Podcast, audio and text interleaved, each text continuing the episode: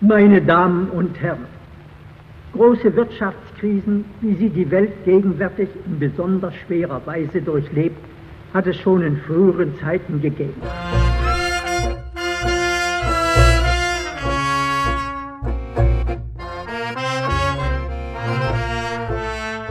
Kleiner Mann, was nun? Hörspiel nach dem gleichnamigen Roman von Hans Fallada. Vorspiel. Die Sorglosen.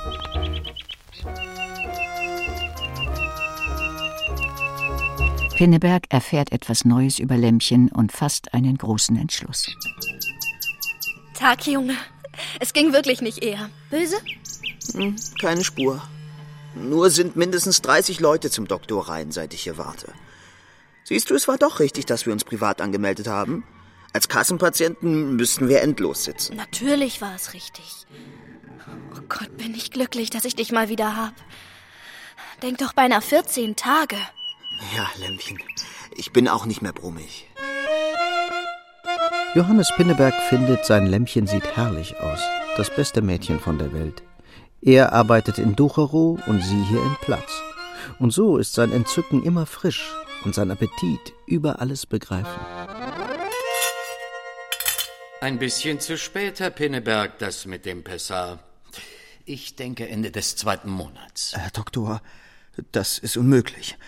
Wir haben so aufgepasst. äh, Ganz unmöglich. Sag doch selbst, Lämmchen. Irrtum ausgeschlossen. Ich verdiene im Monat 180 Mark. Ich bitte Sie, Herr Doktor. Bitten Sie mich erst gar nicht darum. Sie sind beide gesund und Ihr Einkommen ist gar nicht schlecht. Herr Doktor. Lass, Hannes, lass. Es wird schon gehen. Sei nicht traurig, bitte. Mit uns kleinen Leuten machen die, was sie wollen. Nimmt mir 15 Mark ab von meinen 180. Es wird schon gehen. Ich schaffe das schon. Ach du. Aber du musst es doch gemerkt haben. Ich habe immer gedacht, es kommt noch. Wer denkt denn gleich an sowas? Vielleicht hat er sich ja geirrt. Nein, glaube ich nicht. Es stimmt schon. Wohin gehen wir eigentlich? Ich muss nach Hause. Och. Ich habe Mutter nicht gesagt, dass ich wegbleibe. Ach, das noch. Schimpf nicht, Junge. Ich will sehen, dass ich um halb neun nochmal runterkommen kann. Dann bringe ich dich zur Bahn. Ja, und sonst mal wieder nichts. Ein Leben ist das. Sie sind in der Lütchenstraße angelangt. Hunderttausendmal ist dem Lämmchen schon diese gottverdammte Treppe hinauf entschwunden. Lämmchen? Lämmchen? Ja, Emma Mörschel. Wie wär's, wenn wir uns heiraten würden? Pinneberg gerät in die Mörschelei. Schleppst du mir jetzt deine Kerle ins Haus? Geh in den Keller und hol Kohlen. Mutter, er will mich wirklich heiraten. Hol Kohlen, sag ich. Gleich bin ich wieder da. Frau Mörschel? Wenn sie mir mein Mädchen in Schande bringen. Sie denken wohl, ich weiß nicht, was ist. Seit zwei Wochen stehe ich hier und warte. Das ist ein gutes Mädchen, meine Emma. Das ist kein Dreck für sie. Die ist immer fröhlich gewesen. Die hat mir nie ein böses Wort gegeben. Zwei Wochen stehe ich hier und warte, dass sie ihre Binden zum Waschen gibt. Nichts. Wie haben Sie das gemacht, Sie? Wir sind junge Leute. Dass Sie mein Mädchen dazu gekriegt haben. Schweine seid ihr Männer. Alles Schweine. Angestellter, wenn ich das höre. Ihr denkt, ihr seid was Besseres als wir Arbeiter. Aber- Und warum? Weil sie unbezahlte Überstunden machen, weil sie sich unter Tarif bezahlen lassen, weil sie nie einen Streik machen, weil keine Solidarität ist bei euch. Und darum machen sie mit euch, was sie wollen. Na, erlauben Sie mal. Ich zum Beispiel. Sie zum Beispiel haben sich doch Vorschuss genommen bei der Emma. Nicht sehr fein, mächtig proletarische Angewohnheit. Ruhig jetzt, Vater, mit deinen Flachsen. Das ist erledigt. Das geht dich nichts an. Ah, Da kommt der Karl. Hat sie also doch einen abgekriegt. Naja, ein Bourgeois. Ein Prolet ist hier nicht fein genug. Ha, siehste? Zahl du mal lieber dein Kostgeld, ehe du hier den Mund Das heißt, siehst du, ein richtiger Bourgeois ist mir immer noch lieber als ihr Sozialfaschisten. Wer wohl Faschist ist, du Sowjetjünger? Pinneberg hatte sich seine Verlobungsfeier anders gedacht. Geschwätz in der Nacht von Liebe und Geld. Du bist der Erste, der sagt, dass ich hübsch bin. Aber du bist hübsch. Die beiden haben zwei Küchenstühle vor die offene Balkontür gezogen. Pinneberg hat seinen Zug sausen lassen. Er kann auch morgens um vier noch fahren. Draußen ist über einem radiolärmenden Hof der Himmel mit sehr blassen Sternen. Oh Gott, Junge, was wollen wir glücklich sein? Ja. Und wenn ich etwas falsch mache, dann sollst du es mir sagen. Und ich will dich nie belügen. Und wir wollen uns nie, nie streiten. Wollen wir uns auch Radio anschaffen? Ja, natürlich. Aber erst später. Wir müssen uns so furchtbar viele anschaffen. Ja. Junge, ich muss dich was fragen. Hast du was gespart? Ein bisschen. Und du? Ja, auch. Ein ganz kleines bisschen. Als Verkäuferin. 130 Mark habe ich auf der Kasse. 470. Das, das sind 600 Mark. Das ist ein Haufen Geld. Aber das dürfen wir nicht angreifen. Das soll mehr werden. Ja. Ich glaube nicht, dass wir in Ducharo gleich eine Wohnung kriegen. Dann müssen wir ein möbliertes Zimmer nehmen. Aber ich glaube, möbliert ist schrecklich teuer. Lass uns mal rechnen. Also, 180 Mark Gehalt. Steuern, Arbeitslosenversicherung, Krankenkasse, Miete, Essen. Sie rechnen und rechnen und kommen zu keinem anderen Ergebnis. Bleiben 22 Mark 40. Dann haben wir noch nichts für Feuerung. Und nichts für Gas. Und nichts für Licht und nichts für Kleidung. Und Geschirr muss man sich auch kaufen. Ja, und man möchte auch mal ins Kino und am Sonntag einen Ausflug machen? Das wird schon gehen. Was die anderen können, werden wir auch können. Ja. Oh Gott, den Murkel haben wir ganz vergessen. Der kostet ja auch Geld. Wollt ihr nicht endlich ins Bett? Drei Stunden könnt ihr noch schlafen. Ja, Mutter. Es ist schon alles gleich. Der Karl bleibt die Nacht weg. Ich schlaf bei Vater. Nimm ihn dir mit, deinen. Die Tür schrammt zu, ungesagt bleibt welchen deinen. Aber hier bei deinen Eltern? Ich glaube, der Karl hat recht. Du bist ein Bourgeois. Was? Äh, Und wenn der Doktor sich nun geirrt hat? Ich hab nichts da. Ja, wenn du nicht willst, Och, Lämmchen. Oh, ich bin ein Schaf. dann passen wir ja zueinander. Das wollen wir gleich sehen. Silenzium für die Sänger. Eins, zwei.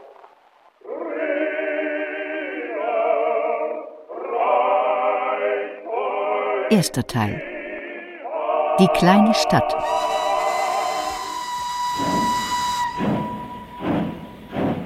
Die Ehe fängt ganz richtig mit einer Hochzeitsreise an, aber Pinneberg darf nicht verheiratet sein. Dass die Wohnung ganz draußen liegt, habe ich schon gesagt. Ganz im Grün. Das finde ich gerade so fein. 20 Minuten von der Stadt. Kein gepflasterter Weg. Also, man kommt die Treppe rauf und da ist die Flurtür. Mhm. Und dann? Ja, gleich links, das ist unsere Küche. Das heißt, ein Gaskocher ist da. Mit nur zwei Flammen. Wie ich das machen soll.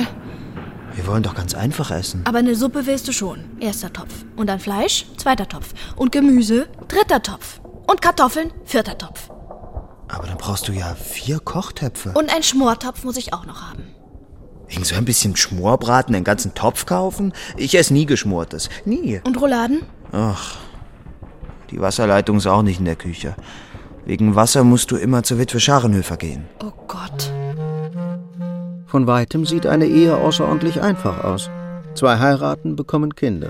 Das lebt zusammen, ist möglichst nett zueinander und sucht vorwärts zu kommen. Aber in der Nähe löst sich die Geschichte in tausend Einzelprobleme auf. Ich habe ein Auto bestellt. Der Weg zu uns raus wäre doch zu viel geworden für dich. Aber wieso denn? Wo wir sparen wollen. In Platz sind wir erst vorigen Sonntag zwei Stunden gelaufen. Ja, Lämmchen, aber deine Sachen. Die hätte uns auch ein Dienstmann bringen können. Ach, und bitte, wir wollen nicht so verheiratet tun. Aber warum denn? Ja, wegen der Leute. Wir haben keine Karten verschickt. Sie könnten doch beleidigt sein. Also bitte, tu so ein bisschen fremd. Lämmchen spürt, hier ist ein Abgrund. Und weil sie ihren Mann jetzt mit etwas anderen Augen ansieht, fällt ihr auf, dass er die Ringhand in der Hosentasche behält. Um Gottes Willen. Ich finde, hier sind sehr gemütliche Winkel. Ja. Winkel. Die sogenannte Wohnung ist eine Schreckenskammer. Vollgestellt mit Polstermöbeln, Nussbaumtischen, Spiegelkonsolen, Blumenständern, Etageren und einem großen Papageienkäfig ohne Papagei. Und wer soll das sauber halten? Die 93 Möbel mit ihren Kerben und Knäufen und Säulen. Und hier soll der Murkel aufwachsen? Wie viele Löcher soll er sich daran rennen? Lämmchen, wir können nicht sofort wieder kündigen. Natürlich können wir. Am liebsten gleich heute. Diese Minute. Aber wir finden nichts Besseres. Ich finde was. Verlass dich drauf. Weißt du, ich, ich habe mich dir ganz anders gedacht. Viel sanfter. Bei dem Bruder, dem Vater, den Kollegen? Die olle eklige Uhr nehmen wir gleich mit rüber.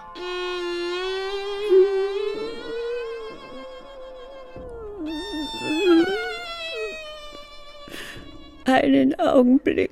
Wir wollten nur. Aber wenn wir stören. Ich weine abends immer ein bisschen. Wir wollen aber wirklich nicht stören. Die jungen Leute bei mir. Ja, als mein guter Mann noch lebt. Aber es ist recht, dass er nicht mehr lebt. War er Äh, schwer krank? Wir hatten vor dem Krieg gut und gern unsere 50.000 Mark. Und nun ist das Geld alle. Wie kann das Geld alles sein? Ich Äh, Wenn Sie sitze das- hier, rechne, da steht ein Pfund Butter 3000 Mark. Kann ein Pfund Butter 3000 Mark kosten? Schauen Sie in der Ich Inflation. will es Ihnen sagen. Einer, der hier zur Miete gewohnt hat, hat es mir gestohlen. Und damit ich es nicht merke, hat er mir mein Haushaltsbuch gefälscht. Aber das war doch die Die Zahlen Geldentwertung. sind ganz anders, so viele Nullen. Die Verlobungsuhr von meinem Mann. Die stand doch sonst drüben. Wir wollen Sie Die bitten. jungen Leute haben mir meine Uhr wiedergebracht. Es gefällt den jungen Leuten nicht bei mir. Sie bleiben nicht. Keiner bleibt bei mir. Oh Gott. Komm, Junge. Vergessen Sie nicht die Anmeldung bei der Polizei, sonst habe ich Scherereien. Schrecklich. Versprich mir, dass wir ausziehen. Gleich morgen. Ah, Haben wir denn das Geld dafür? Das Geld, das Geld. Lämmchen, ich habe keine besonderen Gaben. Wir werden immer nach dem Geld krampfen müssen. Ach du. Magisch angezogen vom Mondlicht gehen die beiden zum offenen Fenster und lehnen sich hinaus. So still ist es, so friedlich. Junge, sag, warum können die Leute beleidigt sein, wenn wir verheiratet sind? An unserem Verlobungstag haben wir uns versprochen, dass wir keine Geheimnisse voneinander haben. Äh, Erlaube mal, das war anders. Das hast du mir versprochen. Und du willst nicht ehrlich sein? Es gibt Sachen, die brauchen Frauen nicht zu wissen. Unsinn. Wenn wir erst Geheimnisse haben, dann lügen wir auch. Dann wird es bei uns wie bei allen anderen. Ja, schon. Ist es was mit einem Mädchen? Nein, nicht so wie du denkst. Wie denn? Am Anfang war ich doch erster Verkäufer bei Bergmann. Ich weiß. Und ich finde ja auch Konfektion viel netter als Düngemittel. Verkauft ihr auch richtigen Mist? Also wenn du mich jetzt veralberst, Ich Lämmchen. höre ja zu. Da erzählt Pinneberg, dass er sich geweigert hat, jeden Morgen wie ein Lehrling die Post zu holen. Nur deshalb ist er bei Emil Kleinholz Futter und Düngemittel Buchhalter geworden. Und das Mädchen, das nicht so ist, wie ich denke? Ja, das ist ja der Haken. Vier Jahre habe ich in Ducharo gelebt und nicht gewusst, dass der Kleinholz seine Tochter mit Gewalt verheiraten will. Ja, die Mutter ist schon schlimm, keift den ganzen Tag, aber die Tochter. Marie heißt das Biest. Und die? Die soll ich heiraten. Oh Gott. Ja. Der Kleinholz hat nur unverheiratete Leute. Drei sind wir jetzt, aber auf mich machen die am meisten Jagd. Du armer Junge. Ist sie denn eine gute Partie? Nein, eben nicht. Der olle Kleinholz säuft wie ein Loch. Lämmchen, wenn die rauskriegen, dass ich verheiratet bin, na, ekeln mich die Weiber in einer Woche raus. Aber glaubst du nicht, das kommt raus? Auch wenn wir noch so vorsichtig sind? Nein. Nein, es darf nicht rauskommen. Ich habe alles heimlich gemacht. Und nun wohnen wir hier draußen. Und wenn wir uns wirklich mal in der Stadt sehen, dann, dann grüßen wir uns eben nicht. Nur nicht arbeitslos werden.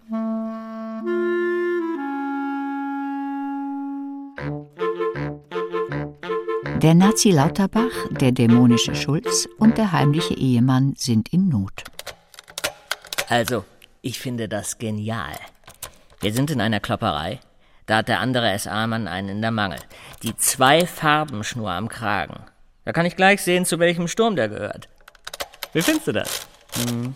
Genial. Nur aus Langeweile, weil er mit Mädchen nichts im Sinn hat und das Kino erst abends um acht anfängt, ist der Angestellte Lauterbach zu den Nazis gegangen. Dort kann er sich fast jeden Sonntag und manchmal wochentags prügeln. War eigentlich München 38755 eine Sammelladung? Der Weizenwaggon? Hm? Ja. Na, ihr wisst natürlich mal wieder nichts. Nichts wisst ihr. Der dritte Hunger leider. Schulz, der Elegant von Ducherow mit den schwarzen gesalbten Locken. Der Frauenmann und Schürzenjäger. Der Kleinholz. Und seine Olle. Gestern Abend im Tivoli. Ach, Ah, hat er sie mal mitgenommen? Nee, mit der kleinen Frieda hat der Chef geschwurft. Und da plötzlich die Olle. Im Morgenrock. Und ihm eine geklebt. Du Saufkorb! Du gemeine Sau! Nee. Sulz Schulz. Das Büro hat seine Sensation. Nur kommt da Kleinholz rein. Die Herren haben nichts zu tun? Will ich einen abbauen. Rationalisieren.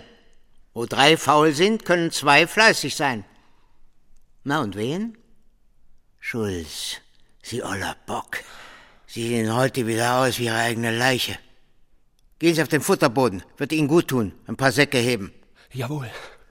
Und Sie gehen zur Bahn, Lauterbach. Ja. Aber ein bisschen Trab. Für morgen früh bestellen Sie vier 20 Tonner geschlossen. Wollen den Weizen an die Mühle verladen. Ab. Jawohl, Herr Kleinholz. Pinneberg? Äh, ja, bitte? Müssen wir alle heute Nachmittag Weizen sacken. Meine Weiber müssen auch mithelfen, Säcke zu binden. Ja, Herr Kleinholz. Die Marie ist ganz tüchtig bei sowas. Überhaupt ein tüchtiges Mädchen. Nicht gerade eine Schönheit, aber tüchtig. Gewiss, Herr Kleinholz. Haben Sie sich das mal überlegt? Wie ist es nun damit? Womit?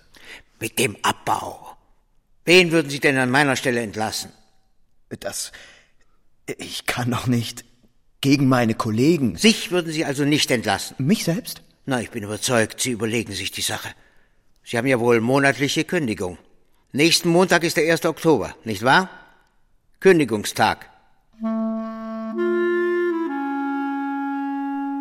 Ich bin ihre neue Schwiegertochter Emma. Ein Brief wird geschrieben. Genannt Lämpchen. Aber die Erbsensuppe ist wie Kohlen.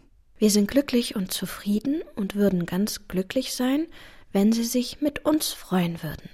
Es geht uns gut, nur hat leider der Hannes die Konfektion aufgeben müssen und arbeitet in einem Düngemittelgeschäft, was uns nicht so gefällt. Es grüßen Sie Lämmchen und der Junge wird seinen Namen schon noch hinschreiben. Auch wenn Pinneberg nicht einverstanden war, der Mutter zu schreiben, weil er nämlich mit ihrem Lebenswandel nicht einverstanden ist. Mutter sollte sich was schämen. Aber wenn sie doch nun schon seit 20 Jahren Witwe ist. Egal. Du hast auch schon mehr Mädchen als mich gehabt. Äh, Das ist was ganz anderes. Aber Lämmchen findet, seiner Mutter muss man mitteilen, dass man geheiratet hat, zumal als einziges Kind. Das gehört sich so. Manchmal ist sie jetzt so müde und der Junge ist um 8 Uhr immer noch nicht zu Hause. Über ihrem Buch Das heilige Wunder der Mutterschaft schläft sie ein. Lämmchen. Lämmchen. Es riecht so komisch bei uns. Wieso? Oh, die Erbsensuppe. Oh, Meine schöne Erbsensuppe. Oh. oh, der Pott ist auch hin. Für das Geld hätte ich drei Wochen auswärts essen können. Hättest du nicht früher kommen können. Ich habe so Angst um dich gehabt. Wieso denn? Äh, Kann ich nicht an Essen denken. Überarbeiten habe ich müssen. Das Vergnügen habe ich alle drei Tage. Der olle Kleinholz. Erpressen will er mich. Pinneberg erzählt Lämmchen und die Tränen sind vergessen. Junge, es wird schon werden. Fleißig sind wir, sparsam sind wir, den Murkel wollen wir, schlechte Menschen sind wir auch nicht. Warum soll es uns da eigentlich schlecht gehen? Das hat doch gar keinen Sinn. Ein Ausflug, auf dem Augen gemacht werden. 285,63 mal äh, 3,85. Hören Sie, Pinneberg, machen Sie mal am Sonntag die Futterausgabe. Der Lauterbach hat mich um Urlaub gebeten. Er ist nun mal Nazi und sein Gruppenunterführer ist der Müller Roth. Mit dem möchte ich es mir nicht verderben. Sie haben doch nie was vor. Diesmal hat Pinneberg aber doch was vor. Er hat Lämmchen versprochen, einen Ausflug mit der Kleinbahn nach Maxfelde zu machen. Nur kann er das dem Chef nicht sagen. Es könnte ja mal der Schulz einspringen, aber der hat morgen ein Familienbegräbnis, wo er was erben will. Da muss er hin, das sehen Sie ein. Sonst nehmen sich die Verwandten doch alles. Und wenn Kube mal das Futter rausgibt? Dem ollen Kube soll ich die Schlüssel in die Hand geben? Nee, nee, Pinneberg, Sie machen morgen Dienst. Aber ich habe keine Zeit, Herr Kleinholz. Was haben Sie denn vor? Aber Sehen Sie? Aber ich kann bestimmt nicht. Ich habe mich schwer getäuscht in Ihnen, Herr Pinneberg. Schwer getäuscht. Ich finde das schrecklich gemein von den anderen. Ich an deiner Stelle hätte es dem Chef gesagt, dass Schulz mit seiner Beerdigung gelogen hat. Sowas tut man nicht unter Kollegen Lämpchen. Nein, natürlich nicht. Aber dem Schulz würde ich es gründlich sagen. Die beiden sitzen in der Nähe von Maxfelder auf einer Wiese. Manchmal rauscht der Seewind weit drüben von der Ostsee her. Der Junge wird ganz gesprächig und erzählt, dass er immer allein gewesen sei und dass seine Mutter sich nie um ihn gekümmert hätte. Weißt du, ich war ihr nur im Weg. Ihre Liebhaber waren ihr immer wichtiger. Ach, Junge. Es ist schrecklich gut, dass wir uns haben, was? In diesem Augenblick geschieht es. Wie auf Filzlatschen kommt ein Automobil vorbeigeschlichen. Und es sind empörte, wütende Gesichter, die sich ihnen zukehren. Als hätten sie noch nie ein küssend Paar gesehen. Lämpchen, wir sind erschossen.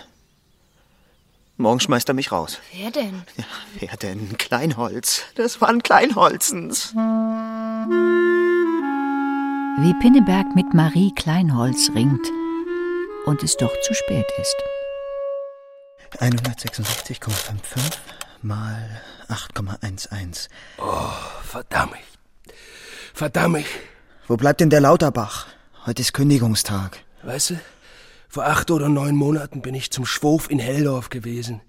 Der Bauerntrampel behauptet jetzt, ich bin der Vater von dem Kind und soll blechen. Ich denk da gar nicht dran. Nur einen Tanz haben wir versäumt. Und da soll ich der alleinige Vater sein. Wer hat gestern eigentlich Futter ausgegeben? Der olle Kube. Na also. 8.20 Uhr, Lauterbach tritt ein. Die linke Hand in einem Verband, das Gesicht voll Schmarren, die Unterlippe halb gespalten. Kurz gesagt, am gestrigen Sonntag hat Lauterbach mit Hingabe für seine politischen Ideen geworben. Mensch. Dich haben sie aber in der Mache gehabt. Mein Rücken solltet ihr erst mal sehen. Na, mal wieder ohne Arbeit, meine Herren? Gut, dass heute Kündigungstag ist. Einen von Ihnen werde ich abbauen. Schulz? Ja? Feuchtes Familienbegräbnis gehabt, was? Sie können heute mal mit dem Lastwagen nach der Weizenmühle fahren. Ich denke, bei den Kurven werden Sie nüchtern. Und weil Sie bis 12 Uhr nicht zurück sein können, kündige ich Ihnen vorsorglich. Da haben Sie zu kauen dran während der Fahrt. Ab dafür. Jawohl. Wenn ich Sie so ansehe, Herr Lauterbach. Politik ist ja ganz gut und Nationalsozialismus vielleicht sehr gut, werden wir sehen nach den Wahlen. Aber dass ausgerechnet ich die Kosten dafür tragen soll. Sie sind ja ein kranker Mann. Meine Arbeit klappt. So. Wir müssen nämlich die Wintergerste nochmal durch die Klapper jagen. Und da wollte ich Sie bitten, dass Sie die Klapper drehen. Sehen Sie, Sie sind Invalide. Gehen Sie nach Hause. Aber Gehalt zahle ich nicht für die Tage. Ich dreh die Klapper. Haben Sie mal keine Angst, Herr Kleinholz. Na schön. Ich komme dann vor zwölf und sag Ihnen Bescheid wegen der Kündigung. Ab! Jawohl. Ein Haufen Dung und ein Haufen Mist, Ihre Kollegen, Herr Pinneberg. Machen Sie mir Konto für die Gutsverwaltung Hönow. Ja. Wenn man alles solche Leute wie Sie hätte. Und raus ist er. Oh du mein Lämmchen, mein Lämmchen, mein Lämmchen, du. Der Tisch. Marie Kleinholz tritt ein. Es ist ein altes Vorrecht der Frauen aus der Familie, dass sie am Montag auf dem großen Tisch im Büro ihre Wäsche zusammenlegen dürfen. Bitte um Entschuldigung. Wird gleich bereit sein. Moment. Ich stehe hier mit meiner Wäsche. Ja, einen Augenblick noch. Das hätte längst gemacht sein können. Aber sich auf offener Straße mit einem Flittchen abknutschen. Na, manche Herren lieben das Gewöhnliche. Das reizt sie gerade, sagt Vater. Oh, da! Da geht sie ja! Da kann man sich ja schütteln vor Ekel. Pinneberg sieht zum Fenster hinaus. Was da geht, ist sein Lämpchen. Das herrlichste, was es für ihn gibt auf der Welt. Hören Sie, Fräulein Kleinholz. Wenn Sie sowas noch einmal sagen, dann schlage ich Ihnen ein paar in Ihre Schandschnauze. Das ist meine Frau, verstehen Sie? Und Sie können froh sein, wenn Sie je eine so anständige Frau werden wie Sie. Sie sind richtig verheiratet, sind Sie. Aber das. Ich sag dem Vater sicher nichts. Das du. Ich kann doch aber auch nichts dafür, wenn. wenn ich so bin. Marie Kleinholz stürzt hinaus mit ihrer Wäsche. Und so wird es elf, so wird es halb zwölf, so wird es dreiviertel zwölf. Oh du mein Lämmchen, mein Lämmchen, mein Lämmchen, du. Um fünf vor zwölf tritt Vater Kleinholz ins Büro und sagt ganz menschlich: Pinneberg. Ja? Am liebsten behielte ich ja See und ließe einen von den anderen laufen. Aber dass Sie mir am Sonntag die Futterausgabe ausgeschlagen haben, bloß damit Sie sich mit Ihren Weibern amüsieren, das kann ich Ihnen nicht verzeihen. Sie sind zum 1. Oktober gekündigt. Der Unterschied liegt nur darin, dass fünf Millionen Arbeitslose von Staat und Gemeinden irgendwie betreut werden, während die Millionen anderen keine Unterstützung beziehen.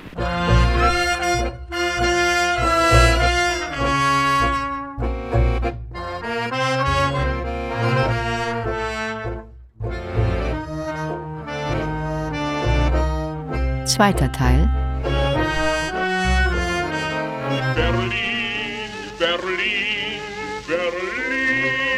Berlin.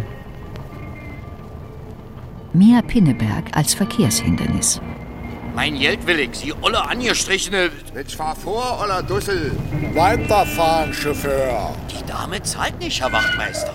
Zahlen Sie bitte, meine Dame. Andere Leute wollen auch abreisen. Will ich ja gar nicht. Diese Aufregung. Wir Frauen sollten sowas regeln. Alles ginge glatt. Der Junge geniert sich. Und Lämmchen lernt bitten. Dich habe ich mir ganz anders vorgestellt, Lämpchen. Wie denn? Ihr sollt ja ein paar Mal noch Flanellunterwäsche tragen. Nein, Hans, wie du das fertiggebracht hast, dieses Mädchen, hohe Brust und stolzer Sinn. Und so eine Schwiegermutter. Ihr kriegt bei mir ein fürstlich möbliertes Zimmer. Hoffentlich habt ihr recht viel Geld. Was zahlt Mandel denn? Wer? Na, das Warenhaus Mandel, wo ich Stellung habe. Musste man mit Jachmann sprechen, der weiß das alles. Ich habe heute Abend eine kleine Gesellschaft. Eine Gesellschaft? Doch nicht. Nein, nicht euch zu ehren. Erstens habe ich für sowas kein Geld und zweitens ist es nur ein Geschäft. Du gehst abends nicht mehr. in die- Oh Gott, Lämmchen, wie komme ich zu dem Jungen? Nun geniert er sich schon wieder. Er will mich fragen, ob ich nicht mehr in die Bar gehe. Nein, mein Sohn, schon viele Jahre nicht mehr. Die hat er sich ja auch erzählt, dass ich ein Barmädchen bin. Ja, er hat sowas. Weißt du, er läuft sein halbes Leben lang herum und weidet sich und andere an seiner Mutter Lasterhaftigkeit. Ordentlich stolz ist er auf seinen Kummer. Ganz glücklich unglücklich wäre er erst, wenn er auch unehelich wäre. Oh. Aber da hast du kein Glück, mein Sohn. Und treu bin ich dem Pinneberg auch gewesen. Ich scharf. Und was ist das für eine Geschäftsgesellschaft, die du heute hast? Wie ein Untersuchungsrichter. So war er schon mit 15. Aber wir waren doch eben noch so vergnügt. Immer muss der Bengel mit dieser ekelhaften Bargeschichte anfangen. Ah, Bitte, ich habe nicht angefangen, du hast. Junge. Und wer ist Jachmann? Mein augenblicklicher Liebhaber, mit dem gehe ich schlafen. Dein augenblicklich stellvertretender Vater, vor dem hast du Ehrfurcht zu haben.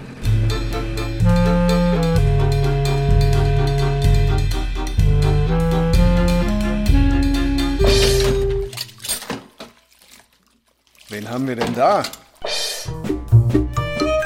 Jachmann ist ganz anders, als sich Pinnebergs ihn vorgestellt haben. Ein großer blonder Mensch, blauäugig, mit einem starken, fröhlichen, geraden Gesicht. Reizend. Da stehst du und starrst, wo ich dir ausdrücklich erzählt habe, ich erwarte meinen Sohn und meine Schwiegertochter. Ein Wort hast du mir erzählt, Pinneberg. Ja, zum ersten Mal, dass du einen Sohn hast. Und nun auch noch eine Schwiegertochter. Gnädige Frau, ich bin entzückt. Werden Sie hier immer abwaschen? Du redest, Jachmann. Du bändelst an. Dabei hast du ihm eine Stellung bei Mandel besorgt zum 1. Oktober, was morgen ist. Ich? Ausgeschlossen. Stellung besorgen in heutigen Zeiten, das bringt nur Kummer. Oh Gott, was für ein Mann. Dabei hast du mir gesagt, die Sache ist perfekt, ich soll ihn kommen lassen. Immer deine verfluchte Eitelkeit. Das Wort Sohn habe ich noch nie von dir gehört. So! Und dass ich was von perfekt gesagt haben soll. Also nee, da hast du mal wieder Luftschlösser gebaut. Mama, Soll das heißen, dass du uns aus Ducharo hast kommen lassen, bloß weil du dein Fürstenbett für 100 Mark vermietet hättest? Junge. Und weil du jemanden zum Abwaschen brauchst? Ja, was in aller Welt sollen wir jetzt tun? Wahrscheinlich kriege ich hier nicht mal Arbeitslosenunterstützung. Nun weine man bloß nicht. Ja. Zurückfahren könnt ihr immer noch. Herr Jachmann, Sie sind viel klüger als wir. Hörst du, Pinneberg? Darum bitte ich Sie, wenn Sie es können, dann besorgen Sie uns eine Stellung. Kleine junge Frau, was soll's denn sein? Mann, du weißt doch alles. Verkäufer bei Mandel, Herrenkonfektion. Bei Mandel? In so einer Knochenmühle? Pinneberg bekommt eine Stellung und einen Vater obendrein. Da sind Sie ja. Sehen Sie nur nicht so besorgt aus. Ich habe dem Personalchef ein Loch in den Bauch geredet. Nun ist er ganz wild auf Sie. Natürlich habe ich ihn hübsch ansohlen müssen. Wer stellt denn heute einen Menschen ein? Also, wenn er was wissen will, wissen Sie von nichts. Aber Herr Jachmann, ich muss doch wissen, was die... Sie können doch gar nicht lügen, das sieht man. Äh, hören Sie, Pinneberg, es stört Sie doch nicht, dass ich mit Ihrer Mutter befreundet bin. Nein. Ich bin so. Ich muss über alles reden. Wenn Pinneberg und ich Krach haben, das gehört bei uns dazu. Ohne das ist es langweilig. Und dass sie 100 Mark für die Mottenkammer haben will, ist Unsinn. Geben Sie ihr bloß nicht das Geld, das verjuckt sie nur. Und noch eins. Sagen Sie ihr nicht so bald, dass Sie ein Kind erwarten. Das ist für Ihre Mutter das Schlimmste, schlimmer noch als Ratten und Wanzen. Ich will sehen, dass ich es ihr beibringe. Ja? Ey, ich muss ja schon seit einer halben Stunde auf dem Alex sein. Also, zweiter Hof rechts. Herr Lehmann, Hals- und Beinbruch. Sie wünschen? Ich dachte, Herr Jachmann hätte... Herr Jachmann geht mich gar nichts an. Was Sie wollen, will ich wissen. Ich bitte um die Stellung eines Verkäufers. Wir stellen niemanden ein. Und was ist noch? Und vielleicht später? Bei so einer Konjunktur? Zeigen Sie mir Ihre Zeugnisse. Bitte. Pinneberg hat ganz ehrlich Angst. Was Herr Lehmann hat, das weiß man nicht. Aber Warenhaus Mandel hat an die tausend Angestellte. Also ist Herr Lehmann ein großer Mann. Vielleicht hat Herr Lehmann Spaß. Tja, Düngemittel führen wir nicht. Das war nur zur Auch nicht Kartoffeln. Wo haben Sie denn Ihre angestellten Versicherungskarte? Bitte. Also, wir stellen keine neuen Kräfte ein. Wir dürfen es gar nicht, denn wir bauen die alten ab. Immerhin dürfen wir die tüchtigen Kräfte aus unseren Filialen übernehmen. Sie kommen aus unserer Filiale in Breslau, nicht wahr, Herr Penneberg? Breslau? Gut. Sie fangen morgen früh an. Sie melden sich um 8.30 Uhr bei Fräulein Semmler. Guten Morgen. Ja, äh, guten Morgen. Grüßen Sie Ihren Herrn Vater. Sagen Sie ihm, am Mittwochabend wäre ich frei. Pinneberg kann sich nicht freuen. Also Zeugnisse nützen nichts, Tüchtigkeit nützt nichts, anständig Aussehen nützt nichts, Demut nützt nichts. Aber so ein Ekelkerl wie der Jachmann, der nützt. Ganz langsam tüffelt er nach Haus. Im kleinen Tiergarten sind Massen von Menschen, grau in der Kleidung, fahl in den Gesichtern.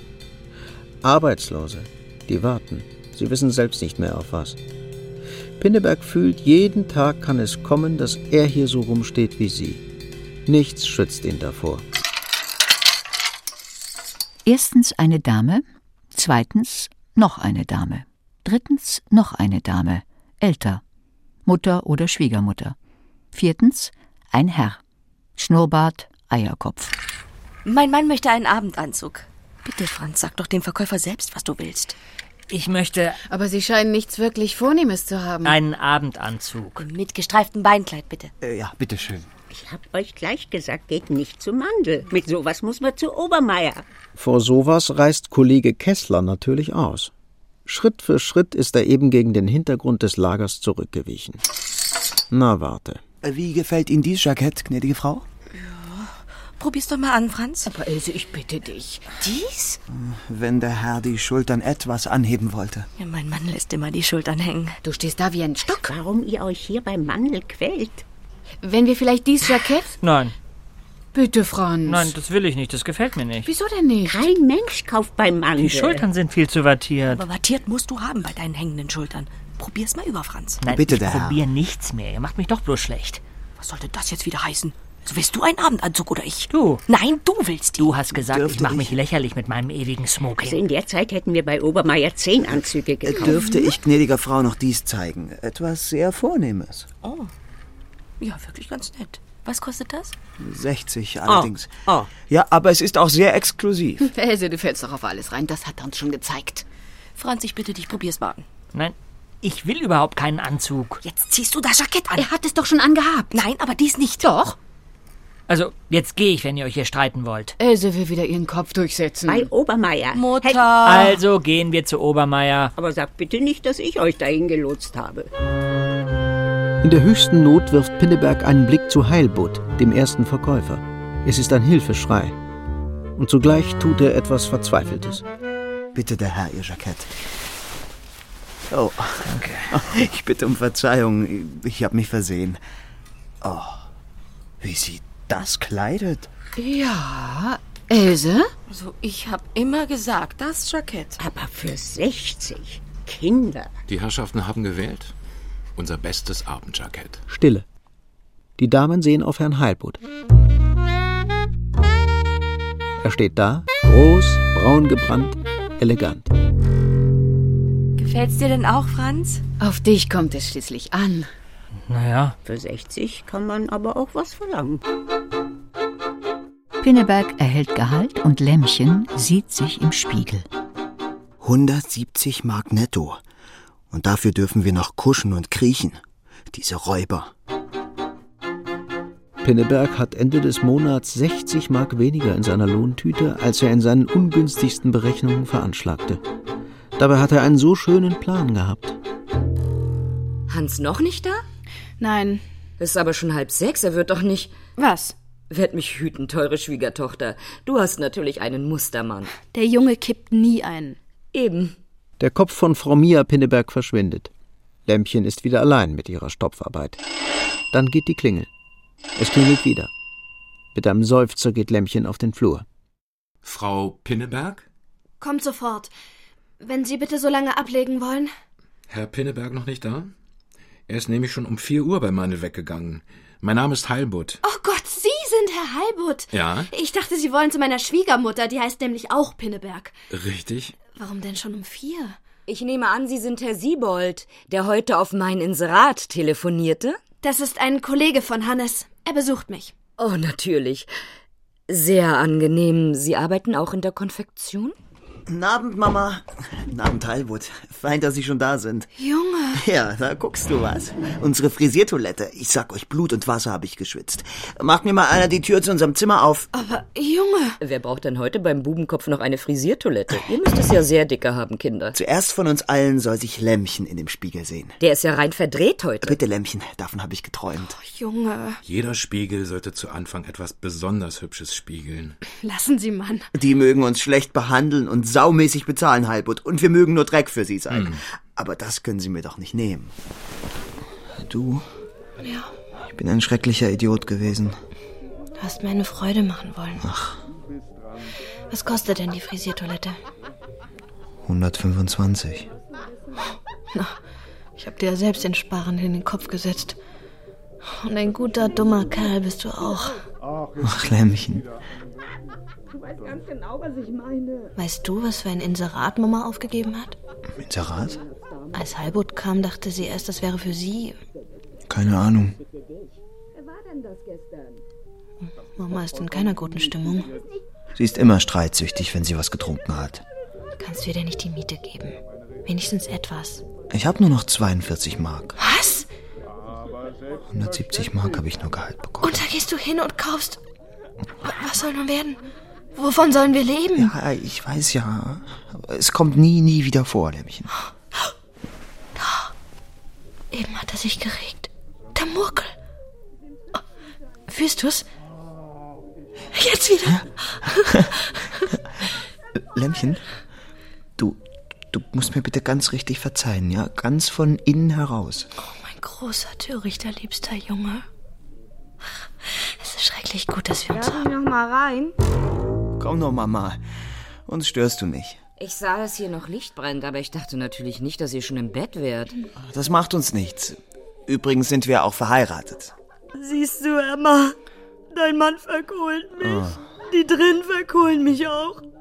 Holger ist ganz anders geworden die letzten Wochen. Oh Mama. Ach, das ist immer so bei ihr. Wenn sie einen Sitzen hat, dann weint sie erst und dann fängt sie wieder Streit an und dann weint sie wieder. Bitte, Junge, das sollst du doch nicht. Stimmt doch. Und wie ist das mit meiner Miete? Heute ist der 31. Überall müsst ihr die Miete vorausbezahlen. Und ich habe noch keinen Pfennig. Du kriegst sie schon mal. Ich muss sie heute haben. Ich muss den Wein bezahlen. Das ist alles Geschwätz. Und denk bitte dran, dass Lämmchen dir alle Arbeit macht. Ich komme wieder. Junge, es ist doch deine Mutter. Leider. Weil ich sie so gut kenne, weiß ich, dass sie ein Biest ist. Du fällst ja noch drauf rein. Der Jachmann, der merkt doch auch, sie nützt ihm bloß aus. Und nur fürs Bett, da wird sie wohl bald zu alt. Ich will nie wieder hören, dass du so von Mama sprichst. Ich muss immer denken, der Murkel könnte mal von mir so sprechen. Der Murkel von dir? Äh, Verdammt, wir schlafen jetzt, Mama. Liebe Kinder, entschuldigt mich einen Moment. Raus. Ich komme nur wegen der Miete. Wissen Sie, die Frau, ihre Mutter, schimpft ewig rum. Jetzt weint sie drüben. Hab ich gedacht, gibst du das Geld den Kindern. Die geben es der Frau und Friede ist. Äh, nee, Herr Jachmann, das ist ja sehr liebenswürdig, aber. Liebenswürdig? Meine Ruhe will ich haben. Hier, ich äh, leg das Geld hier hin. Holger? Wo bist du denn?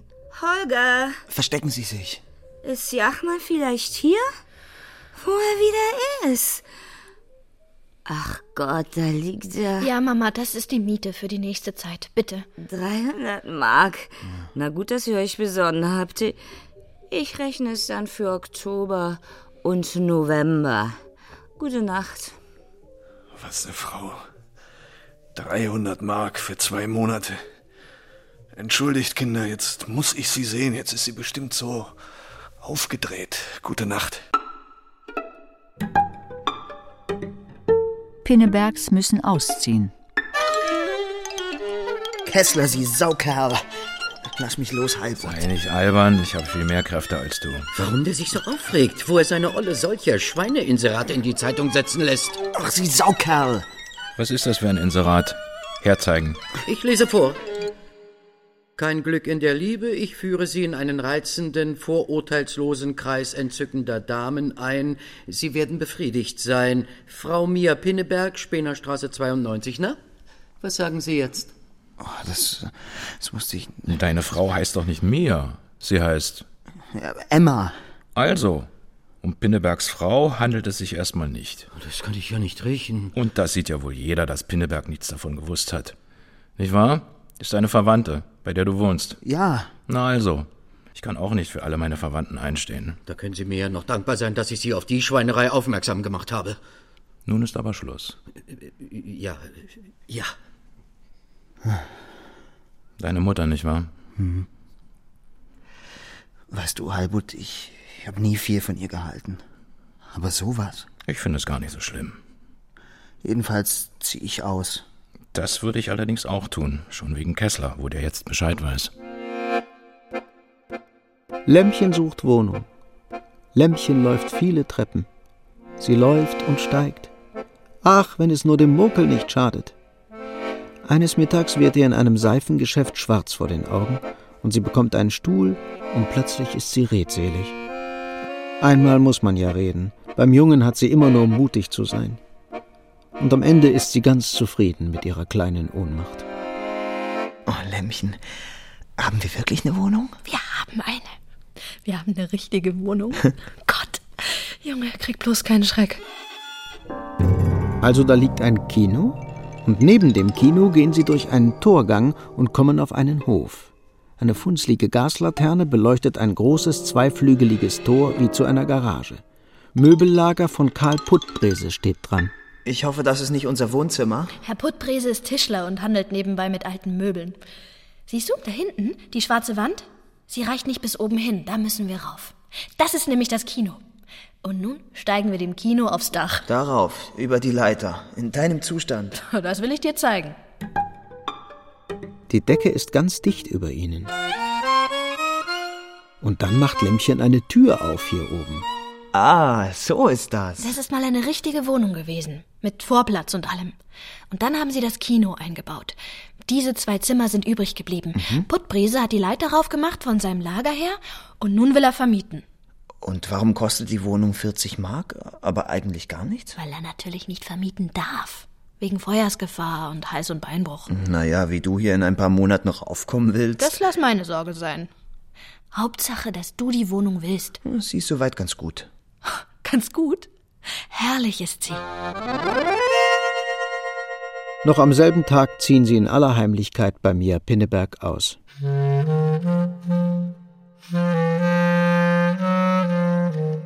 Ein Etat wird aufgestellt. Ich habe heute Dusel gehabt. Für über 500 Mark habe ich verkauft. Bei uns ist jetzt ein neuer Organisator eingestellt. Der soll den ganzen Betrieb durchorganisieren. Sparmaßnahmen und so. An euren Gehältern ist nichts mehr zu sparen. Es heißt, er kriegt 3000 Mark im Monat. Was? Und das nennt Mandel sparen? Ja, das muss er natürlich wieder reinholen. Die reden davon, dass jeder Verkäufer gesetzt kriegen soll, so und so viel musst du verkaufen und wenn du das nicht schaffst, dann fliegst du. Mein finde ich das. Wenn die Kunden nun kein Geld haben, wenn ihnen eure Ware nicht gefällt, sowas dürfte gar nicht erlaubt sein. Der Lasch zum Beispiel, der sagt, wenn die das so machen, dann verkauft er vor lauter Angst schon gar nichts mehr. Sollen die Schwächeren denn gar nichts mehr sein? Einen Menschen danach bewerten, wie viel Hosen er verkaufen kann. Naja, äh, Rasend wütend kann mich sowas machen. die sagen natürlich, dass sie einen Menschen nicht dafür bezahlen, dass er nett ist. Aber anständige Menschen wollen sie ja doch haben. So ziehen sie lauter Raubtiere hoch. Und da werden sie was erleben, sag ich dir. Natürlich. Die meisten bei uns sind ja auch schon Nazis. Danke. Ich weiß, was wir wählen. Die Kommunisten? Natürlich. Hm. Vorläufig haben wir noch eine Stellung, da ist es noch nicht nötig. Bis zur nächsten Wahl sprechen wir uns noch. Hör mal, Junge. Unsere Ersparnisse sind alle. Äh, Bis auf 100 Mark. Dabei haben wir doch mit unserem Gehalt auskommen wollen. Und da habe ich nun aufgeschrieben, was wir ausgeben können im Monat. Zweimal die Woche müssen wir mindestens fleischfrei essen. Fleischfrei. Fleischfrei, komm her, mein fleischfreies Ah, Lämmchen. Nein, jetzt nicht. Ich will, dass du das siehst. Und überhaupt Was heißt denn überhaupt? nichts. Magst du mich nicht mehr? Rührt doch keinen Unsinn. Äh, Was heißt überhaupt? In dem Buch steht, dass man das die letzte Zeit nicht mehr soll. Und dass die Mutter das auch nicht mehr mag. Aber vorläufig mag ich noch. Wie lange soll das dauern?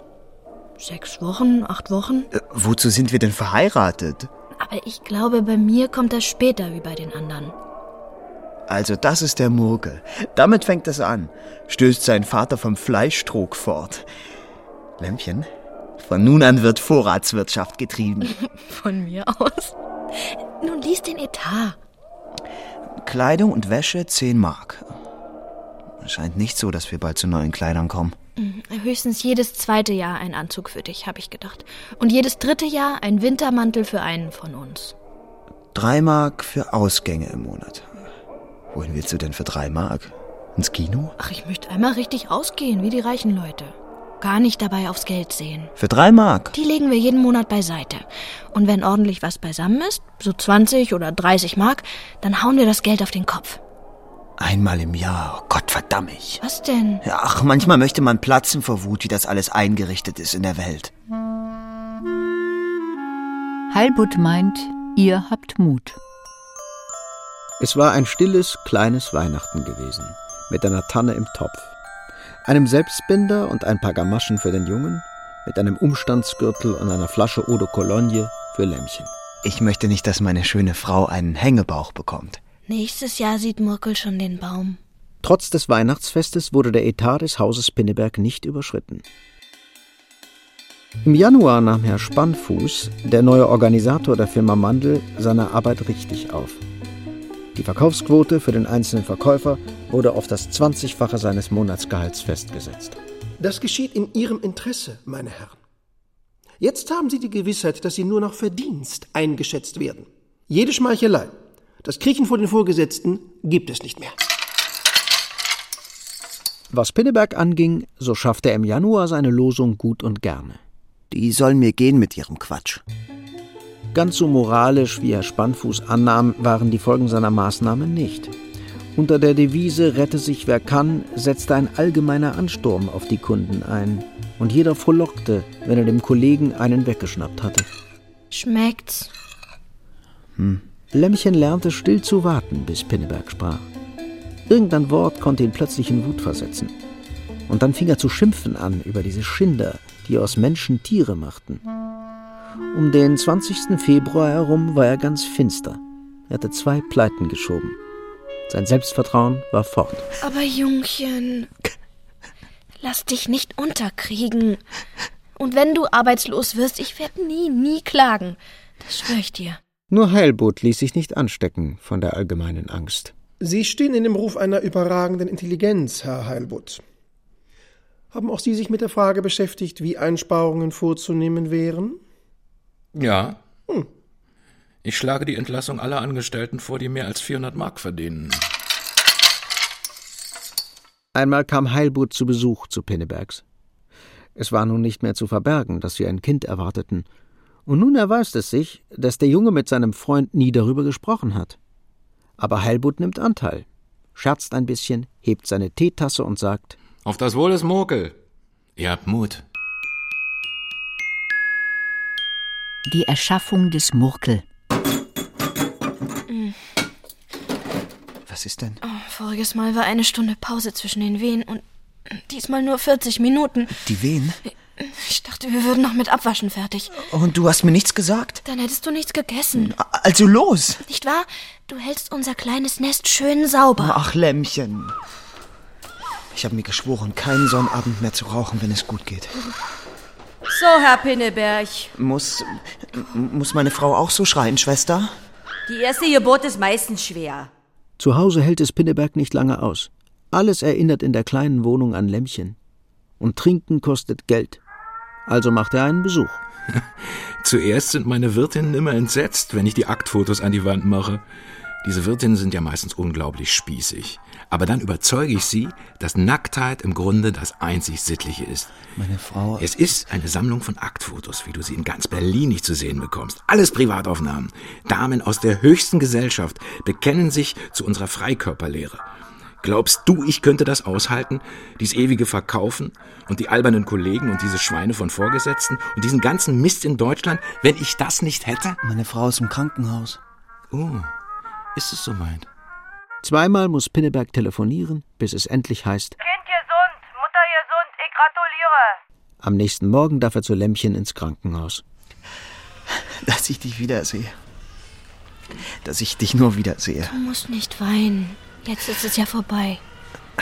Jetzt ist der Murkel wirklich da. Es ist ein Murkel, mein Junge. War es denn sehr schlimm? Hast du, hast du schreien müssen? Das ist schon halb vergessen. Aber so bald wollen wir es nicht wieder, nicht wahr? Der April schickt die Angst. Es ist April geworden. Ein richtiger April mit sprossenden Büschen und wachsenden Bäumen. Auch Herr Spannfuß sproßt und wächst. Was darauf hinausläuft, dass ein Verkäufer nun die Arbeit von zweien zu tun hat. 300 Mark. 300 Mark. Heute muss ich für 300 Mark verkaufen. Ach, wo sind die Zeiten, da Pinneberg sich für einen guten Verkäufer hielt. Wenn er mal ganz auf seiner alten Höhe ist und denkt, die Angst ist überwunden, dann heißt es so im Vorbeigehen, Warum verkaufen Sie gar keine dunkelblauen Anzüge? Wollen Sie, dass wir die alle am Lager behalten? nichts als ödes Antreibergeschwätz. Heilbut hat ja recht. Aber Pinneberg ist nicht hart. Wenn sie auf ihn drücken, verliert er die Form. Sie sehen so abgespannt aus. Keep smiling. Immer lächeln. Ein abgespannt aussehender Verkäufer ist keine Empfehlung für ein Geschäft. Heilbutt ist der anständigste der Anständigen. Na, wie viel hast du? Erst 60 Prozent. Aber es wird schon werden. Und dann deichseln sie es, dass Pinneberg es auf seinem Kassenblock einträgt, wenn Heilbutt einen Anzug oder Mantel verkauft. Aber eines Tages heißt es, Ich habe gehört, Ihr Freund ist ins Personalbüro gerufen worden. Wir haben Herrn Heilbutt entlassen müssen. Er hat von sich Aktfotos auf der Straße verkaufen lassen. Ich habe ihn nie leiden können, den großschnauzigen Hund. Ausgeschnüffelt hat es wohl wieder Kessler. Der hat die Zeitschrift angebracht. Es ist nämlich etwas anders, als Spannfuß gesagt hat. Vorne auf dem Deckel einer Zeitschrift ist Heilbot ganz ohne Kleidung abgebildet. In kämpferischer Stellung, einen Speer in der Hand. Die können mir gar nichts. Ich kann nachweisen, dass das Foto ohne meinen Willen veröffentlicht ist. Ich habe schon Klage eingereicht beim Arbeitsgericht. Ja, und dann? Du bekommst drei Monate Gehalt und bist arbeitslos. Ich finde schon was anderes. Und wenn nicht, mache ich mich selbstständig. Ich gehe nicht stempeln. Ja, das glaube ich dir. Engagierst du mich, wenn du dein eigenes Geschäft hast? Natürlich, Pinneberg. Du bist der Erste. Wirst du denn nun allein durchkommen? Ich muss. Sie sind verhaftet. Logierbesuch wider Willen. Sie sind verhaftet. Nanu? Kein bisschen zusammengezuckt. Da sieht man das gute Gewissen. Beneidenswert. Pinneberg ist fertig mit seiner Tagesarbeit beim Mantel, als sich die Hand von Jachmann auf seine Schulter legt. Jetzt wollen wir erstmal zu Ihnen, zu Ihrer Frau. Wo ist denn hier ein Blumenladen? Ah, Das ist wirklich nicht nötig, Herr Jachmann. Das bestimme ich, junger Mann, was nötig ist. Oder ist Ihre schöne Frau lieber Konfekt? Meine Frau nährt doch. Ach so. Sie nährt, natürlich. Und dass meine Frau schön ist. Pinneberg, reden Sie von Dingen, von denen Sie was verstehen. Sie glauben wohl auch an Filmschönheit, außen manikürtes Fleisch und innen Geldgier und Doofheit. Ich bin eine Ewigkeit nicht im Kino gewesen. Aber warum denn? Also, gehen wir ins Kino, gleich heute. Äh, Nein, äh, morgen. Heute essen wir gemütlich zu Abend. Was gibt es denn? Bratkartoffeln und ein Bückling. Und zu trinken? Tee. Mit Rum. Nein, meine Frau trinkt keinen Alkohol. Richtig, sie nährt. Das ist die Ehe. Meine Frau trinkt keinen Alkohol, also trinke ich auch keinen Alkohol. Sie ärmster. Also Bratkartoffeln und Hering. Bückling. Ah, ich äh, gehe mal schnell in ein Delikatessengeschäft. Er ist einfach mitgekommen. Vor allen Dingen hat er den Film ja gehabt, ein grauer Mann verfolgt uns. Wieso? Kriminalpolizei, denke ich mir. Und mit Mutter ist er verkracht. Vielleicht hängt das zusammen, Und er hat gar nichts weiter gesagt? dass er morgen Abend mit uns ins Kino gehen will. Morgen Abend? Er kann doch nicht hierbleiben über Nacht. Meistens rede ich ja lieber, aber ab und zu eine halbe Stunde nachdenken ist wunderschön. Sie veräppeln uns ja. Aber keine Spur. Ich habe eben darüber nachgedacht, wie ich wohl als kleines Kind gewesen bin. Und? Ich weiß es doch nicht. Aber ich glaube, ich bin mir heute nicht mehr ähnlich. Vielleicht habe ich den ganzen Tinne falsch gemacht. Auf einem Kinodach Zigarre rauchen, also Frau Pinneberg, das ist die verrückteste Wohnung der Welt. Dass die Baupolizei sowas erlaubt. Das erlaubt sie auch nicht. Wir wohnen hier ganz inoffiziell. Junge, der Muckel. Inoffiziell? Offiziell sind das Lagerräume. Der Muckel. So, dann weiß keiner, nicht mal die Polizei, dass Sie hier wohnen. Keiner. Sehr schön. Herr Jachmann, ich muss das Kind jetzt zur Nacht fertig machen und nähren. So, Lassen Sie sich nicht stören, sowas wollte ich schon immer gerne sehen. Und hinterher gehen wir auch gleich ins Bett. Ich bin schrecklich müde. Eine Galgenfrist. Pinneberg, Sie sind heute mal wieder eine halbe Stunde zu spät gekommen. Ich bitte um Verzeihung, Herr Spannfuß. M- Mein Kind ist krank geworden. Ich habe eine Krankenschwester geholt. Also Ihr Kind. Vor einigen Wochen haben Sie ewig gefehlt wegen Ihrer Frau. Legen Sie Ihre Geschichten gefälligst so, dass sie außerhalb der Geschäftsstunden erledigt werden können. Ihr Privatleben ist für das Haus Mandel ohne Interesse. Sie sind ja auch pünktlich hier unten zum Gehaltsempfang. Bei der nächsten Unpünktlichkeit fliegen Sie fristlos auf die Straße. Wir verstehen uns, Herr Pinneberg? Ihr Blick ist sehr ausdrucksvoll, aber ich möchte es doch gerne von Ihnen bestätigt hören. Wir verstehen uns? Ja.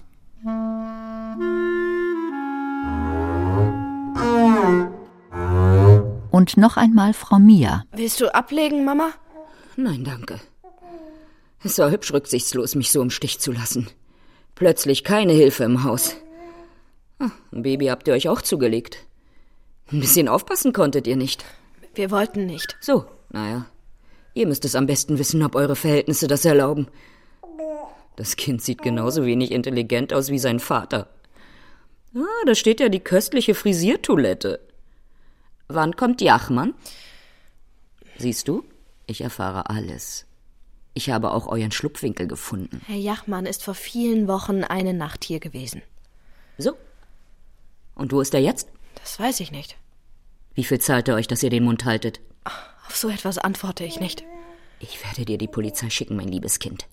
Dass er steckbrieflich gesucht wird, das wird er wohl erzählt haben. Oder hat er gesagt, er wohnt aus Liebe zu dir hier? Ihr werdet schon sehen, wie er euch reinlegt. Der muss jeden betrügen. Lämmchen, wenn du weißt, wo er ist, bitte sag es mir. Ich weiß es wirklich nicht, Mama. Hat er sehr über mich geschimpft? Er hat überhaupt nicht von dir gesprochen mit mir. Da sind Jachmanns Koffer. Du Lügnerin. Du blonde, blauäugige Lügnerin. Und ich hab dir geglaubt. Wo ist er? Wann kommt er? Du willst ihn für dich behalten und mein Sohn der Trottel ist einverstanden? Mama. Es sind meine Koffer. Er hat Schulden bei mir, Hunderte, Tausende. Er wird schon kommen, wenn ich die Koffer habe. Mama? Lässt du mich los?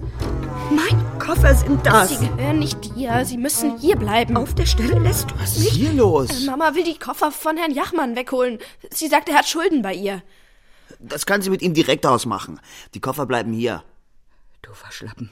Du solltest dich schämen, dass du sogar hier bei deiner Frau beistehst. Die Pinnebergs sind eben immer Trottel gewesen. Oh Mama, jetzt, jetzt wird es Zeit für dich. Die Polizei schicke ich euch auf den Hals. So, jetzt ist sie weg. Junge, du hast es großartig gemacht.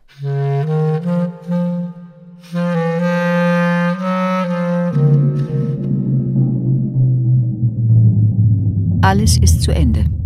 Oh Gott, dass ich das nicht gleich gemerkt habe. Sie sind Franz Schlüter. Ich habe sie im Film gesehen. Pinneberg ist nie so glücklich gewesen, Verkäufer zu sein.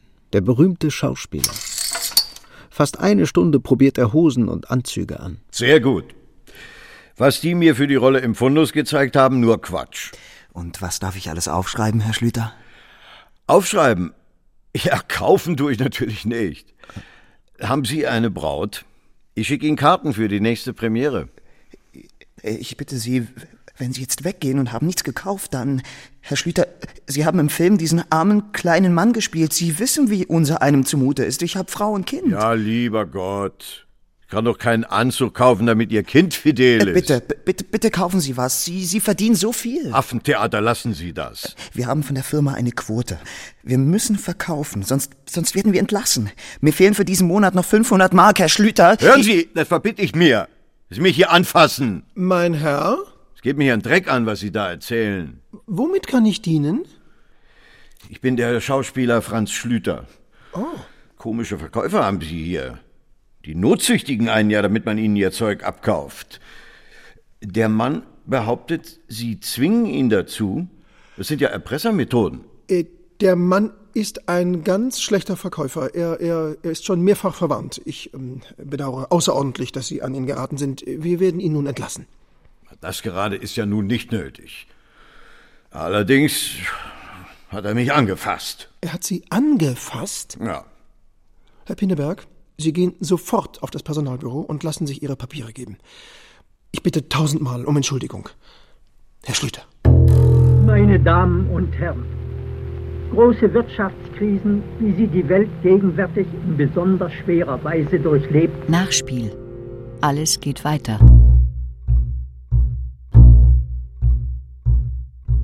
Es ist November. Es ist das Jahr darauf. Heute habe ich wieder bei Krämers den ganzen Tag Strümpfe zu stopfen. Macht drei Mark. Und vielleicht kann ich morgen zum Wäscheausbessern zu Rechlins. Wieder drei Mark. Und in der nächsten Woche sind auch schon drei Tage vergeben. Neun Stunden Strümpfe stopfen und so kleines Geld. Die Kost musst du auch rechnen. Bei Krämers kriege ich reichlich. Da bringe ich noch was zum Abendessen mit. Sieh zu, dass du nicht so spät kommst, damit der Junge in der Laube nicht so lange allein ist. Um zwei bin ich auf dem Arbeitsamt dran. Es hat ja immer geklappt. Bis es mal nicht klappt. Sowas musst du nicht sagen. Warum sollen wir immer nur Unglück haben? Wo ich jetzt die Stopferei habe, geht es uns doch gar nicht schlecht. Nein, Es kommt ja auch wieder besser. Ich hab dich nicht geheiratet, dass du mich ernähren sollst. Tue ich auch gar nicht. Von meinen drei Mark. Unsinn. Heute Abend machen wir uns einen Plan, was wir im Frühjahr im Garten anbauen wollen, nicht wahr? Ja, Lämmchen, das machen wir. Ach, Junge. Es ist doch gut, dass wir uns haben. Die Laube, in der sie seit fünf Monaten wohnen, hat Heilbutt von einer Tante geerbt. Der war auch gleich bereit gewesen, Pinneberg bei sich zu beschäftigen. Heilbutt hatte nämlich den Stein des Anstoßes zum Grundstein seiner neuen Existenz gemacht. Drei junge Leute verkauften für ihn Aktfotos an die Portiers und Toilettenfrauen gewisser Hotels. Es gab anständige Provision dafür. Aber Pinneberg lag die Sache nicht. So, Mogelchen, jetzt musst du schlafen. Und wenn du aufwachst, kommt ganz bald die Mama wieder. Pinneberg hat das Haus versorgt, aufgeräumt und abgewaschen, dem Mokel zu essen gegeben. Und jetzt muss er sich in Trab setzen, um den Zug zu kriegen. Zweimal die Woche muss er zur Auszahlung seiner Krisenunterstützung nach Berlin. Lehmann ist abgesägt und Pinneberg wird verjagt.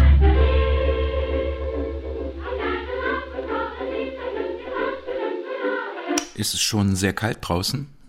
Nein, nein, der kleine Ofen heizt gut. Bediene dich bitte, Pinneberg.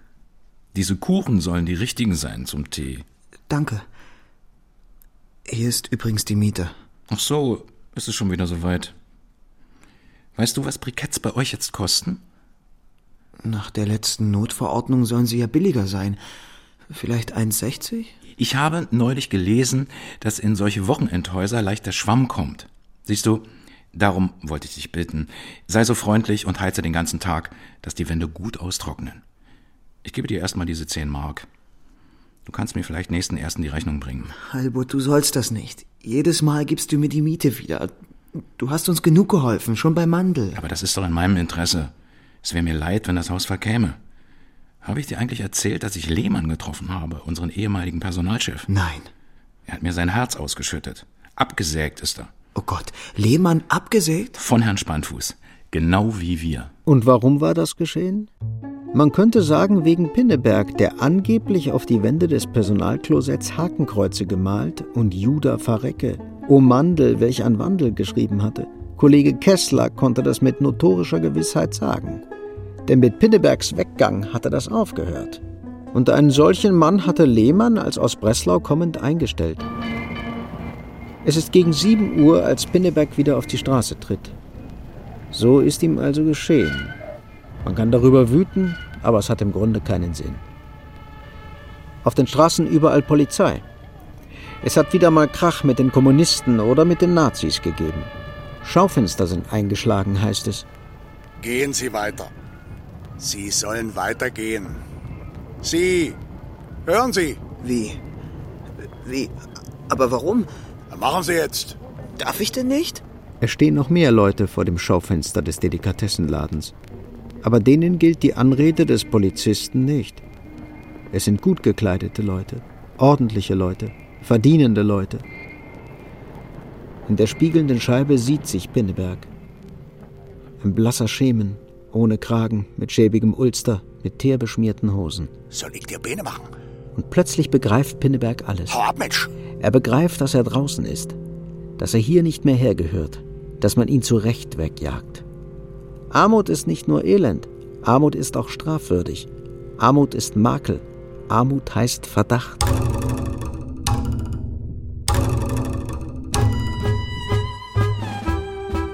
Besuch in der Laube. Sie müssen nicht warten, Herr Jachmann. Der 10 Uhr Zug ist jetzt auch durch. Ich glaube wirklich, der Junge ist heute ausgerutscht. Machen Sie sich Sorgen, Lämmchen? Natürlich. Sie werden nachher schon sehen, was die aus meinem Mann gemacht haben. Pinneberg beißt sich durch. Durch was denn?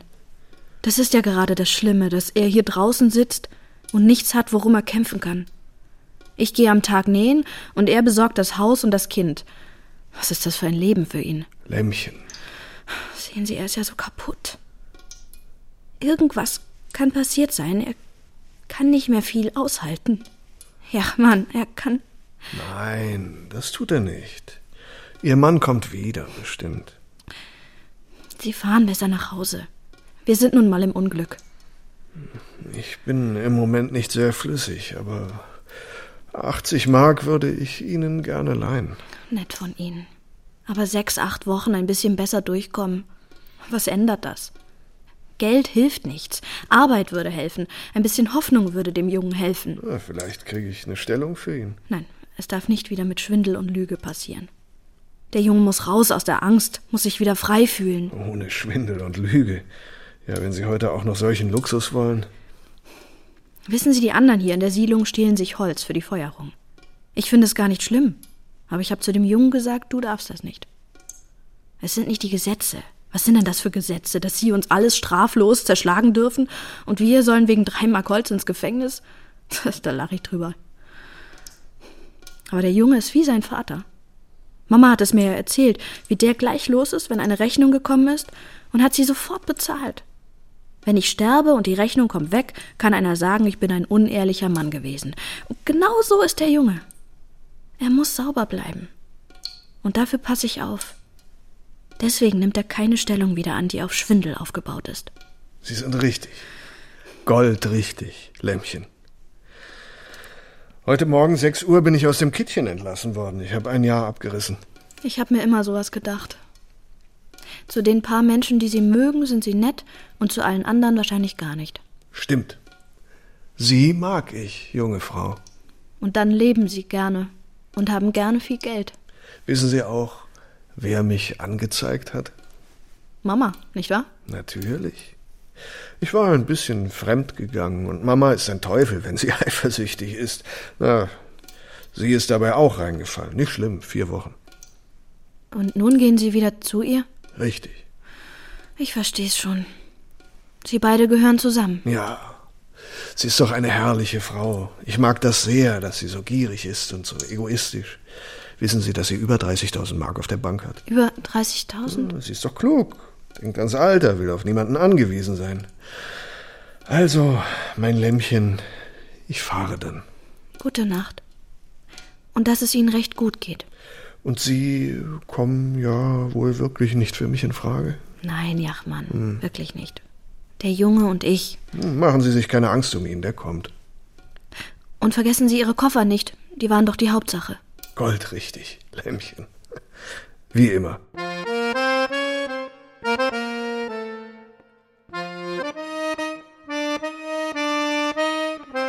Immer und immer.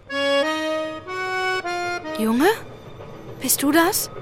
Ist er weg? Ja, er hat nur seine Koffer geholt. Er kommt nicht wieder. Hast du hier lange gewartet? Mir wird kalt. Gehen wir rein. Da steht ihr lieber junger Mann im Dunkeln zwischen den Büschen wie ein verwundetes Tier und traut sich nicht ans Licht. Lämmchen spürt, etwas Schlimmes ist geschehen. Jetzt haben sie ihn unten. Ich habe heute bei Krämers einen Stoff zugeschnitten. Ich nähe ihr ein Hauskleid. Sie will mich all ihren Bekannten empfehlen. Für ein Kleid kriege ich acht Mark, vielleicht sogar zehn. Der Mokel hat heute immer nach dir gefragt. Er sagt plötzlich Papo. Oh Junge, was ist denn? Sag doch ein Wort zu deinem Lämmchen. Bin ich denn nichts mehr?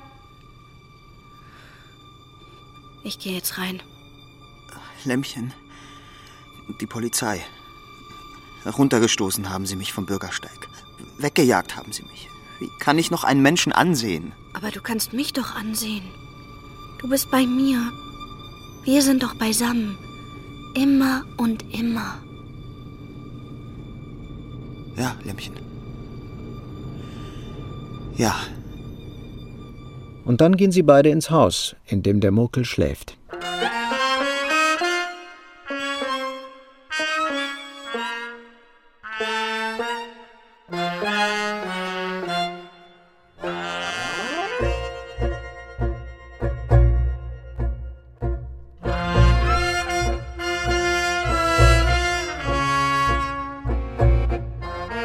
Kleiner Mann, was nun? Hörspiel nach dem gleichnamigen Roman von Hans Fallada. Es sprachen Lämmchen, Laura Mehr, Pinneberg, Nico Holonitsch, Mia Pinneberg, Astrid Meierfeld, Jachmann, Matthias Brandt, Heilbutt, Andreas Leupold, Erzähler, Wolfgang Pregler, sowie Stefan Haschke, Lutz Herkenrath, Ursula Hinrichs, Peter Kämpfe, Michael Kinkel, Burkhard Klausner, Edi Kriegeskotte, Katharina Matz, Anne Moll, Ralf Nowak, Heiko Raulin, Gerald Schale, Gabriela Maria Schmeide, Wolf-Dietrich Sprenger und Jens Wawracek. Komposition Sabine Wortmann. Technische Realisation Peter Kretschmann und Kerstin Heikamp. Regieassistenz Roman Neumann. Hörspielbearbeitung und Regie Irene Schuck. Produktion Norddeutscher Rundfunk 2010. Redaktion und Dramaturgie Susanne Hoffmann.